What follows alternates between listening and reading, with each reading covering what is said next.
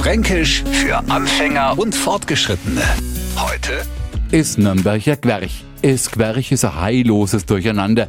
Beim Nürnberger Querch ist es nix anders, obwohl ein wenig überschaubarer ist schon, weil sie das erst in einer Schüssel und nachher auf dem Teller abspielt, also was zum Essen ist. Und was nur wichtig ist, man muss mengen. Gingen wir es Nürnberger Querche mal durch und zerlegen sind seine Einzelheiten. Immer drinnen Ochsenmaussalat, weißer und roter Pressack und ein wenig Stadtwurst. Das noch schön zusammengemanscht, Essig und Öl nei und fertig.